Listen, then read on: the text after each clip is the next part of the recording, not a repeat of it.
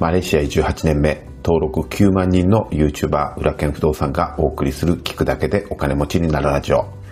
過去出版した本は16冊。累計31万部長は不動産業界日本一を誇ります。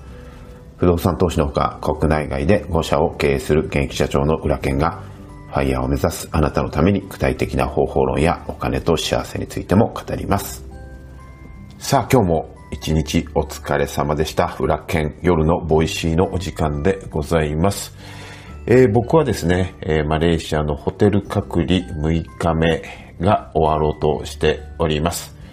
えー、無事行けばですね、明日、えー、ホテルを出られる予定になっておりますが、えー、今ですね、えー、マレーシア時間は夕方の5時、空がですね、どんより暗くなって雷が鳴ってますね。昨日もこの時間は、えー、雷が鳴ってですね、大雨降ったんですよ。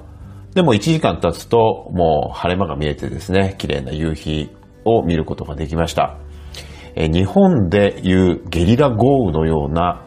えー、雨がですね、この時期はですね、マレーシア、えー、必ずと言っていいほど夕立があります。で、マレーシアにね、あの、来たことのある方は、えー、わかるかなと思うんですけれども、本当にですね、あっという間に上がってしまいます。それと雨量はめちゃくちゃ多くてですね、まあ、高速道路なんか走ってると前が見えないぐらいひどいんですけれども、日本だとニュースになるようなね、大雨でも、まあ、こっちでは、まあ、当たり前なので、みんな慣れたもんで、うん、1時間はですね、バイクに乗ってる人たちも橋の、橋桁の下でね、雨宿りするところもですね、しっかり、あの、こちらは、あの、設けられているので、まあ、おしゃべりをしてですね、雨が上がったら、また家に帰るということになります。えー、夜のボイシーでは皆さんからいただいたコメントをですね、えー、お読みして、えー、解説を行っていきたいと思います。え、東南アジア旅行を超快適にする3つのアイテムの回でコメントいただきましたテッシーさん。お疲れ様です。お部屋の移動することになったのですね。人生もビジネスも全てがうまくいくことってないと思います。中にはその境遇に怒りを表す人もいますが、えー、僕はどんな問題が起きようとその問題すら楽しむように心がけています。壁は、えー、問題はあ超えるためにある。ただ一ついい経験を積ませてもらっている機会をもらったと捉えるようにしています。気持ちの持ちようで、えー、どんな人生でも楽しめると思っています。なかなか1軒目の物件が買えませんが、学びは多いので諦めないで住みたいと思います。いい心がけですね。僕も同じです。うん。いちいちね、あの、怒り出しても状況はですね、好転することはないので、日本だとね、あの、怒って、え、状況は好転することあると思うんですけれども、え、東南アジアはですね、緩くて、相手が怒っていてもですね、お構いなしでマイペースでことを進められてしまうので、怒るだけ損ということをですね、僕もこちらに来てですね、覚えました。だいぶ穏やかになったなというふうに自分の性格もね、えー、穏やかになったなというふうに思います。ありがとうございます。小馬健さん、昨日のライブありがとうございました。ライブコメントを読んでもらえてすごく嬉しかったです。えー、今度はキングカズさんの親塾に参加させていただきます。えー、今日は登録が遅く、来週からとなりました。残念です。ということで、キングカズさんね、あのー、えー、谷本塾長のことですね。あの、先日、あの、百田さんの、えー、百田チャンネルに、え出させていただいた時にですね、えコメントで、えー、キングカズっていうのがあったんですね。まあ、どこがキングカズやねんみたいな感じで、全く似ても似つかないんですけれども、まあ、画面を見てる人にとってはですね、えー、スー、ダークのスーツにですね、えー、ノーネクタイでシャツで少しボタンを外してる、その雰囲気がキングカズに見えたのかもしれませんね。はい、ありがとうございます。あなたの収入を爆増させるコアコンピタンスの回でコメントいただきました。えー、おとよさん。えー、東京は薄曇りどんより天気です。コアコンピタンス初めて聞く言葉ですが、確かにこの職だけでは将来不安となると、自分にしかスキル必要ですね。私は医療プラス、医療プラス語学をおぼろげながら考えていますが、これだというものがはっきりしていないです。ちなみに高齢者向けアパート投資戦略教材購入しました。ニッチ分野かな学んでいきたいと思います。あありがとうございます。えー、高齢者向きアパートの募集戦略はですね、とってもこれからの時代にマッチしたコンテンツだと思います。うちの会社、あるいは、えー、うちが持っている、え、物件はですね、高齢者も障害者も、え、ウェルカムで、え、募集していて、え、そのためのですね、見守り制度なんかもですね、行政のサービス等も結構ありますので、そういったものを、え、使いながら、え、利用しながら、うまく使いながら、えー、要するに、うん、なんだろう、社会的弱者と一般的に言われる人たちをお断りしない、えー、アパート運営を心がけています。えー、とっても、あのー、うん、あの、新しい情報がですね、仕入れられると思うので、え、教材をですね、ぜひ、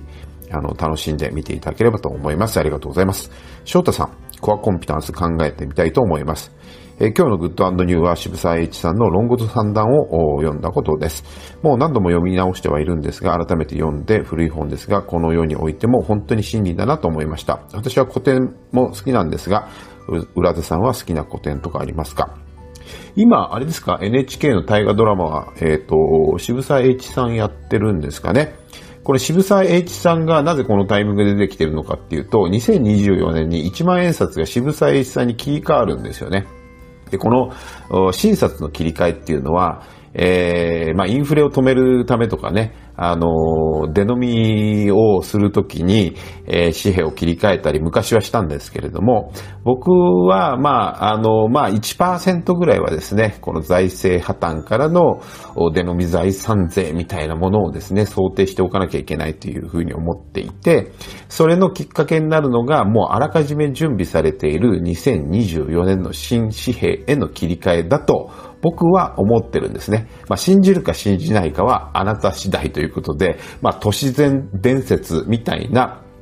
えー、僕の想像っていうかね、予測ですけれどもね、えー、渋沢栄一さん。まあ、えー、これから日本がね、あの、本格的に経済的にね、失われた30年を取り戻すためにはですね、まあ、象徴的な、えー、こ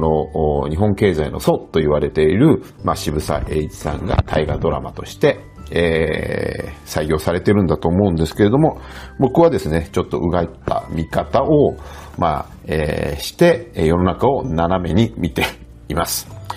えー、僕の好きな古典っていうのは特にないんですけれども、僕はですね、司馬太郎さんの小説がですね、えー、大好きです。例えば、えっ、ー、と、龍馬が行くとかですね、えー、坂の上の雲なんていうのは、まあ僕の大好きな小説になっています。ありがとうございます。はい。マーサさん、えー、競泳の池江選手五輪内定、自信なくても必ず努力は報われる。大病を克服しただけではなく、大きな夢と努力を続けることがいかに大事なことか示していただきました。本当そうですよね。みんなで応援したいと思います。はい。ありがとうございます。うん。栄光と試練は交互にやってくるで、え、コメント返しいただいております。西さん、えー、浦健さん本日も嬉しいニュースのシェアありがとうございます。私のグッドにはオンラインサロンで浦健さんから直接コメントをいただいたことです。え何千人、何万人もフォロワーのいる浦健さんから返信があるとは思わなかったので、本当にびっくりしたのと同時に嬉しかったです。自分の事業のお客さんに自分はこんな風に心を込められているか考えさせられました。以前放送利他的にの回でありましたが、自分が与えられてみて、改めてまず与えるということの大切さを感じました。ありがとうございます。え、オンラインサロンはですね、僕が100%コメント返していますので あの、どんどん、あの、わからないことはですね、ご質問いただければと思います。で、まあ、専門的なことはね、あの、うちの一級建築士だとか、えー、谷本塾長だとか、管理のマネージャーの高橋くんがですね、え専門的な質問にはお答えしていますので、まあ、ぜひですね、えー、どんどんどんどんフル活用していただいて、使い倒していただいて、うん、えー、資産運用にですね、活かしていただければというふうに思います。はい。えー、お金を守ってがっちり増やす方法の回で、えー、コメントいただきました。えー、アミさん、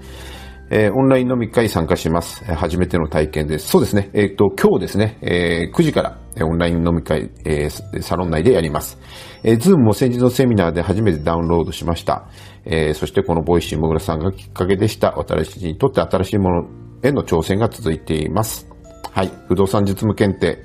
の勉強も一生役立つ知識だと思います。はい。いつもありがとうございます。ぜひですね、また、今夜のズームでお話しできるのを楽しみにしております。えー、それでは、えー、残りのコメントはまたおいおい、えー、発表していきたいと思います。それでは今日一日お疲れ様でした。また明日の放送でお会いいたしましょう。